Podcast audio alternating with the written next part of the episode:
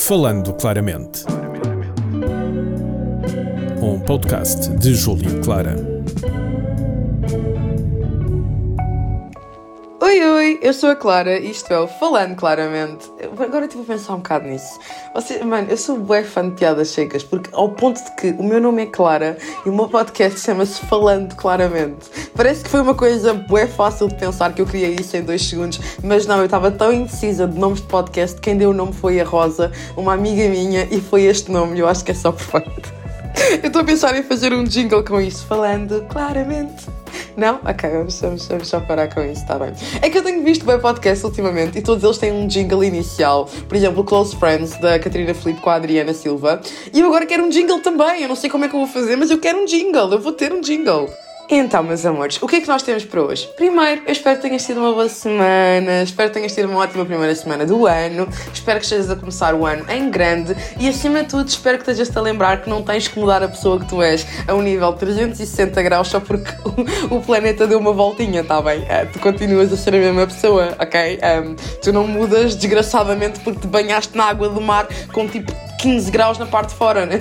Tu não mudaste só porque apanhaste uma santa pneumonia, tá bem? Tu continuas a ser a exata mesma pessoa. Portanto, obviamente que o meu melhor amigo, quando me disse que o primeiro objetivo dele deste ano era acabar de fumar, era parar de fumar, ele ia falhar miseravelmente, porque é este tipo de objetivos ridículos que eu farto-me de rir quando o ano começa. Não, pessoal, vocês não têm noção do quanto é que eu me estou a rir até agora, de vocês a mandarem mensagens sobre os vossos objetivos. Isto porquê? Porque o meu último podcast eu disse que Uh, o meu objetivo deste ano era ser feliz. Basicamente era só ser feliz. E toda a gente veio falar comigo e dizer: Ah, mas isso só mostra que tu não tens objetivos na vida. E fa, fa, fa, fa, fa, fa, fa. E eu perguntei: Tá bem, qual é que é o teu objetivo este ano? Primeira pessoa com quem eu falei foi o meu melhor amigo. Ele vira-se para mim: O meu objetivo é deixar de fumar. Isto na noite do dia 31. E eu, ai ah, é, tens a certeza? E ele, sim, eu juro que não fumo mais. Eu não toco mais um cigarro. E eu, tá bem, primeiro tu fumas likes, mas tudo bem. Ok, tá bem, 500 euros, está bem apostados. E ele, tens a certeza? Vais perder. E eu, dá cá a mão, pá, dá cá a mão. E ele, claro que não me apercebeu a mão, porque ele não é burro nenhum, porque no dia 1 de janeiro de 2023 ele já estava de cigarrinho na boca. E eu, ah, tá bem, correu muito bem essa tua história. Ou então a malta que se virou e disse: Eu vou ser fitness, eu vou para o ginásio três vezes pela semana. A primeira semana do ano já passou. Quantas vezes é que tu foste? Ou então, eu não como mais fast food. O drive-thru do Mac ali do lado estava oh, até a minha casa. E a minha casa é longe. Ou então aquela velha, vou ser uma pessoa melhor, vou ser uma pessoa mais na paz, vou ser uma pessoa mais íntegra, mais calma. Mandaste a velhinha a passar a passadeira para o rei que aparta, só que ela não passou rápido o suficiente. Mas és da paz, sim senhora. Oh sim, santa paz, a Ucrânia precisa de ti, ao que se parece. Se tu lá chegares, a guerra acaba. Ou então o mundo explode, qual das duas é que vai ser? Mas pronto, meus amores, eu não quero fazer pouco dos vossos objetivos. O que eu vos quero dizer mesmo é Espero bem que tenhas metido na cabeça que não é suposto mudares a pessoa que tu és em menos de uma semana. Isso é fisicamente impossível. Uma pessoa leva cerca de pelo menos 70 dias para criar um hábito, portanto, a partir do momento em que estás a meter a pressão de 24 horas para fazeres uma mudança de um ano, é quase impossível. Refaz os teus objetivos, ok? Tenta fazer um plano para os alcançares e para de ser tão duro contigo. E acima de tudo, para de criticar o meu objetivo, está bem? Porque eu, eu, eu, estou a ir à velocidade da lâmpada porque eu não quero estar a passar por isto. Portanto, calma nos teus objetivos e eu juro que eu vou fazer um conteúdo só sobre isso. Mas que não vai ser o episódio de hoje, porque o episódio de hoje basicamente vai ser uma QA, porque, como é óbvio, eu adoro falar com vocês e, acima de tudo, ouvir as vossas questões, as vossas dúvidas. E eu acho muito interessante quando os meus seguidores começam a ser. Um, os mesmos, ou seja, tenho imensos seguidores numa plataforma e não tantos em outra. Portanto, quando eles se movem de uma plataforma para a outra, eles já sabem o básico sobre mim. Vocês sabem o básico sobre a minha, a minha idade, uh, de que país é que eu sou, onde é que eu moro, basicamente, às vezes bem demais até, uh, que curso é que eu estou a tirar, ou seja, as coisas básicas. Portanto, as vossas questões começam a ser coisas de vida, opiniões, esse tipo de questões. Eu acho super interessante. Portanto, eu pus um, uma caixinha no meu Instagram a perguntar-vos algumas coisas e uh, pus aqui cinco questõezinhas para vos responder hoje neste podcast. Uh, e começamos com, Clara, como é que é ser trabalhador estudante? Ai, Maria. O que eu vos posso dizer é que ser trabalhador estudante é como estar a fazer uma maratona com mais 60 pessoas numa sala de aula. Só que as 60 pessoas começam no momento em que o senhor dá o tiro para o ar e a linha deles é toda reta. Eu sou obrigada a começar tipo 40 segundos depois do tiro ir para o ar e a minha, a minha faixa de corrida é toda torta, é aos zigzags. Isto é o que é ser trabalhador estudante. Imaginem, eu acho muito engraçado quando nós começamos a licenciatura, dizem-nos a carga de horas de estudo para cada cadeira para conseguir ter sucesso académico. E isso é exatamente o ponto. Eu não tenho as mesmas horas de estudo que os meus colegas porque eu tenho tempo em que tenho que estar a trabalhar. Quando os meus colegas acabam as aulas e vão para casa e podem ficar a coçar o grelo, a jogar uma FIFA, ou então, como diz o meu amigo Miguel, bateu uma FIFA. Mano, que eu não me ri no outro dia. Isto já foi o mês, já foi o ano passado, alguns lá para outubro, em que o Mike Tyson, que é um amigo meu do meu grupo de amigos, também trabalha por acaso. Coitadinho do Mike, ele sofre bem por trabalho. Um, e basicamente o Tyson só se vira para mim uh, e para nós, para o nosso grupo de amigos, porque ele naquele dia estava de folga e ele só se vira, ah, vou para casa bater um FIFA. E eu vais bater o quê, Miguel? Isso é código para, para ires brincar contigo mesmo, é isto? É? e o Mike, não, não é nada, né, né, né. Embaralhou-se todo, ele revelou na frase dele: não, bater um FIFA é jogar um FIFA, vou jogar FIFA. Então diz que vais jogar um FIFA, Miguel, não digas que vais bater um FIFA, porque bater parece outra coisa. Eu estou errada. Mano, olha, para de rir um bocado e diz-me, eu estou errada. É que eu acho que eu não estou. Mas pronto, o Miguel também é trabalhador estudante, ele concorda comigo. É a mesma questão de não temos o mesmo tempo das outras pessoas para fazer as coisas. Por exemplo, nós tínhamos um trabalho individual para entregar, que era o trabalho da RM, que era o mesmo dia em que tínhamos que entregar o trabalho de grupo da RM. Basicamente, uh, isso foi no fim de semana, foi no fim de semana da altura do Natal. Portanto, enquanto eu estava a trabalhar numa loja que nem um cavalo, o dia todo, por tive de estar a fazer horas extra, ia chegar a casa tipo às 8 da noite e o trabalho era para entregar às 11 e meia da noite. Um, era um bocado impossível. Uh, enquanto os meus colegas tiveram o fim de semana todo para fazer o trabalho, eu tive o fim de semana todo a trabalhar. Agora vocês dizem, pois claro, mas tivesses começado o trabalho mais cedo. Sim, esse é o ponto. O trabalhador estudante tem que fazer as coisas muito mais cedo e temos muito menos tempo e temos que fazer as coisas todos os dias aos bocados, portanto não temos tempo para descansar nas nossas folgas. Ou seja, isto acaba por ser uma bola de neve que vai acontecendo. O truque é literalmente a organização. Um trabalhador estudante tem que ter uma organização de ferro, tem que começar as coisas muito mais cedo que as outras pessoas, porque eu por acaso fiz isso. Eu tinha um trabalho para fazer PM e para vocês terem a noção, o meu grupo de trabalho ainda nem sequer tinha olhado para o que era para fazer daquele trabalho, eu já tinha feito a minha parte, enviado à professora para me dar notas, recebido as notas e refazia o trabalho todo. Ou seja, a minha parte estava entregue semanas antes dos meus colegas começarem a fazer a deles. Só que nem sempre tens a cabeça para estar a fazer isso, porque nem sempre estamos a 100%. Portanto, é aí que o trabalhador estudante fica prejudicado. Também a contar que temos testes e não temos o mesmo tempo para estudar para os testes, porque nos dois dias antes do teste vocês estão em casa a reler apontamentos, nós temos no trabalho a trabalhar. Percebem?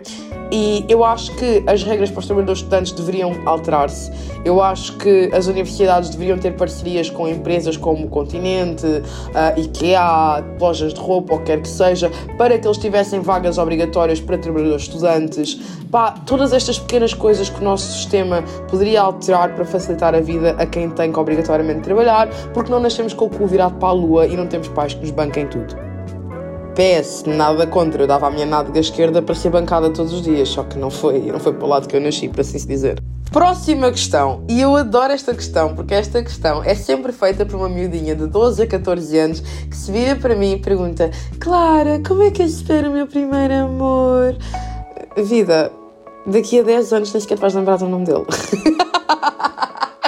Gente, como superar o primeiro amor? Ai, o tempo, onde é que isso já vai, meu primeiro amor? Ai, Deus do céu, meu primeiro amor foi dinheiro. Já agora, assim que eu vi o meu primeiro ordenado, eu apaixonei.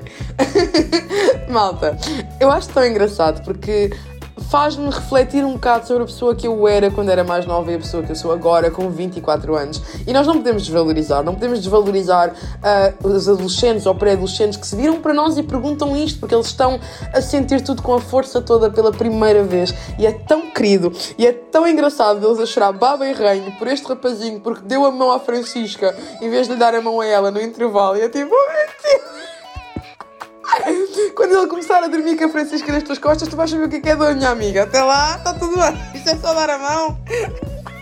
O que eu te posso dizer, minha querida, se estás a passar por uma situação na qual tens que superar o teu primeiro amor, é que lembra-te sempre que tudo o que estás a sentir agora não vai significar praticamente nada daqui a 5 anos. A vida tem uma forma de passar e não há nada que cure uma dor, não há nada cure melhor do que o tempo. O tempo é realmente o melhor remédio. E acredita que é normal sentir as coisas com intensidade, seja as hormonas ou saltos, no preciso momento. Estás a tornar-te, estás a crescer e a tornar-te uma pessoa mais velha, por assim se dizer. E acredita que o primeiro amor tem o nome de primeiro por alguma razão, porque vêm vários a seguir a esse. Portanto, o que eu posso dizer é. Preocupa-te menos em superar o primeiro amor, preocupa-te mais em tornar-te o tipo de rapariga, o tipo de mulher que não vai admitir que a tratem mal, não vai admitir que lhe faltem ao respeito, não vai admitir que saia com ela e com mais 30, que vais ter standards, por assim se dizer. Eu adorava que alguém me tivesse agarrado a mão quando eu tinha 16 anos, no meu primeiro amor, tivesse olhado para mim e tivesse dito, minha querida, Estás a ver o que, é que estás a passar agora com este rapaz? Nunca mais voltes a passar por isto. Não voltes a deixar de ficar numa situationship, não voltes a ficar assim com um rapaz que não te vai assumir, não voltes a deixar com o rapaz mandando mensagens a outras enquanto está contigo, não voltes a assumir isto nunca mais. Pega na dor que estás a sentir, faz isso um exemplo. Porque obviamente deu para perceber que não foi isso que eu fiz, não é? Eu voltei a repetir o mesmo erro um milhão de vezes até agora, tipo até aos meus 24 anos, quando eu finalmente bati com o santo na testa e percebi que já chega. Depois anos e anos nisto já chega. Portanto, esse é o meu conselho para qualquer menina que tenha 14, 13, 16 anos, não importa, e esteja agora a entrar no prisma, no universo das relações e de amores e isso tudo. Preocupa-te mais em evitar ser magoada. Basicamente é isso. Próxima questão. O que fazer quando estás mais em baixo para te sentires melhor? Então, isto depende de pessoa para pessoa. Imagina, eu tenho uma amiga minha, quando ela está num dia muito mau, ela diz ela mesma, logo à noite vais ao ginásio. oh, mano! Logo à noite vais ao ginásio, fazes ali um workout, puxas um ferrinho, ficas ótima. Eu se fosse fazer isso para o ginásio no dia em que eu esteja mal, eu ficaria pior. é só o que eu tenho a dizer, isso não funciona para mim. Eu tenho um amigo meu que, quando está a ter um dia muito mau, ele pega no carrinho dele, vai para um canto ali numa zona que nós temos e vai fumar substâncias, portanto, e é assim que ele lida com os problemas dele e é um ótimo membro desta sociedade, é enfermeiro e tudo. Desculpa, love. Ele, ele lida à maneira dele com os problemas dele.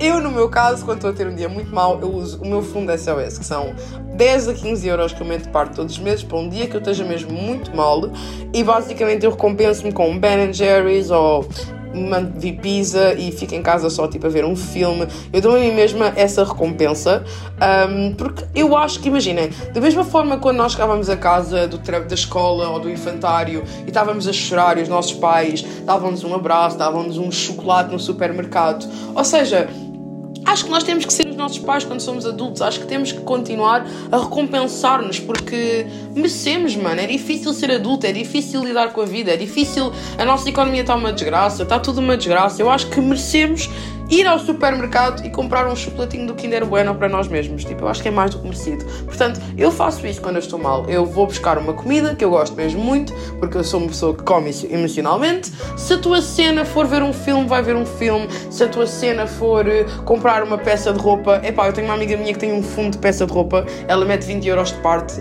todos os meses que ela sabe que vai gastar. Num dia em que ela esteja mais estressada, ela vai ao shopping e escolhe uma peça de roupa. Pá, Cada um lida à sua maneira. É saudável? Faço a mínima ideia, não sou médica. Fala com a tua psicóloga e pergunta-lhe a ela se isto é saudável. Isto é a forma com que eu e muita gente lidamos com um dia muito mau. E também, nada melhor do que pôr em perspectiva, perceberes porque que o dia correu mal. Foi uma situação no trabalho que te afetou, foi uh, uma discussão com o namorado, foi a pessoa de quem tu gostas e se não gostava de ti de volta, foi uma discussão com uma amiga. Eu, por acaso, ao analisar os meus dias maus, eu comecei a perceber cada vez mais o que é que me deixava mal. Um, e por acaso, durante imenso tempo, eram amizades que eu tinha que não me acrescentavam em nada e me deixavam extremamente estressada. Então eu comecei a cortar. Comecei a cortar e comecei a deixar de ter problemas. Ou local de trabalho. Durante imenso tempo, um dos meus maiores problemas era que no meu local de trabalho eu tinha imenso stress, o meu chefe açucrinava-me o crânio deixei de trabalhar para esse chefe, o problema acabou, está logo ali cortado. Ou também na universidade, porque tinha esta cena na qual odiava ver esta pessoa à frente, um, pá, curei essa cena na minha cabeça e deixei de ter esse problema. Às vezes também é importante nós percebermos o que é que nos está a deixar mal. Foi uma situação pontual, foi uma discussão do nada que ocorreu que te estressou, foi tinhas um teste mesmo muito pesado para o qual não estudaste bem também faz bem percebermos onde é que está a correr mal para conseguirmos corrigir. E depois sim, dares uma recompensa a ti mesmo. Eu só quero dizer isto aqui que é para depois não dizerem que eu dou maus conselhos. Próxima questão. Como deixar o passado para trás? Não penses nele. Se fosse assim tão fácil. Então, como deixar o passado para trás? Isto pode significar imensa coisa. Pode estar-me a dizer no sentido de uma relação, como esquecer alguém, como esquecer uma amizade, como não voltar com um ex, tanta coisa que isto pode significar. Ai meu Deus, setor, desculpe, eu estou constipada. E se tu tiveres a ouvir isto, uma pessoa não tenha a cortar esta parte do podcast, é incrível. Isto é o que acontece quando eu cometo falhas. Uh... então, basicamente, uh, o que eu vos posso dizer é se alguma coisa ficou para trás é porque não tem que ir para a frente. Eu sei que isto parece uma frase mesmo muito estúpida, mas é verdade. Se uma situação, uma relação não correu bem e acabou, se uma amizade não correu bem e acabou, se qualquer coisa na tua vida ficou no teu passado, é porque é esse o lugar dela. Imaginem, nós às vezes temos esta mania de dizer que o universo está contra nós e que as coisas acontecem e não deveriam acontecer, mas a vida é planeada para acontecer da forma com que acontece. Então, se alguém já não está na tua vida, se alguém pá, marcou o seu lugar no passado, então se calhar é porque é lá que deve estar. E se tens alguém na tua vida do teu passado que está a tentar voltar para a frente e a tua primeira questão é pá, será que é melhor eu deixar isto para trás? É porque será é. Ok, nós temos um sexto sentido incrível, o nosso corpo sente quando nós estamos quase a cometer um enorme erro. Se tu já estás a sentir isso quando há alguém que está a tentar aproximar-se de novo de ti, deixa no passado, tipo, corta de uma vez por todas. Nós às vezes fazemos um bicho de sete cabeças no que toca a cortar pessoas da nossa vida, mas é tão fácil, é tão simples quanto não atender, não responder, bloquear, silenciar ou simplesmente não dares a tua atenção. Quando começares a pensar nisso, vai ver um filme, vai ver uma série, vai, vai para o ginásio, sinceramente, vai aprender uma nova habilidade, vai aprender uma língua no Duolingo. Já agora, Duolingo, patrocina-me, se faz favor. Pá, perde o teu tempo a pensar na parte do teu futuro e não no teu passado, porque não é fácil, claro que não é fácil, isto dito assim é preto no branco, mas a realidade é que a vida é como uma seta só deixa seguir em frente depois de puxar para trás. Portanto, se a vida pôs o passado para trás é porque é para tu ir para a frente. Basicamente é isso, está bem, minha querida, ou meu querido, ou qualquer que seja a pessoa que precise de ouvir isto. Não é fácil, mas é possível. Deixa para trás e vai para a frente. A próxima questão é muito fofinha, é como te vês daqui a 5 anos? Eu recentemente comecei a partilhar no meu Instagram que o meu melhor amigo ofereceu-me um diário que é o 5 Year Journal. Basicamente, eh, eu tenho uma linha para cada ano e vou escrevendo todos os dias e depois, quando acabo, volto ao início e começo a escrever a próxima linha o ano a seguir. E é super interessante porque, imaginem, eu parei completamente de pensar muito para a frente. Eu parei. Eu não faço a mínima ideia como é que eu vou estar daqui a 5 anos. Faço a mínima ideia. Tenho alguns objetivos. Toda a gente tem. É não estar na casa dos meus pais, é ter um carro, é ter uma casa, é os objetivos básicos que nós temos. Na minha cabeça, daqui a 5 anos, eu vejo-me, se eu for mesmo a projetar, eu imagino em outro país, com o meu rico husky siberiano que me vai custar os olhos da cara, mas que eu quero imenso. Esse cão com um gatinho, porque eu vou ter imensas saudades do meu gato Nick, então eu já sei que eu vou querer um gato outra vez. Um, Vejo-me com uma casa com uma casa de banho com janela, porque é uma coisa que eu quero imenso. Eu tenho, uma, eu, tenho, eu tenho duas regras para a minha casa no futuro. Ela tem que ter janelas grandes, porque eu adoro janelas, tem que ter janelas mesmo grandes, um, e tem que ter janela na casa de banho. Tipo, é obrigatório, tipo, obrigatório mesmo. Um, porque eu adoro janelas na casa de banho. É uma das tristezas da minha casa eu não ter uma janela na casa de banho. Mas pronto, basicamente é mais por aí. Eu quero ter criado o meu negócio, eu quero ter lançado o livro que eu quero escrever, eu quero ter acabado o livro e publicado o livro, quero que o livro seja um sucesso. Tanta coisa, nós temos, nós temos tantos quereres daqui até 5 anos para a frente.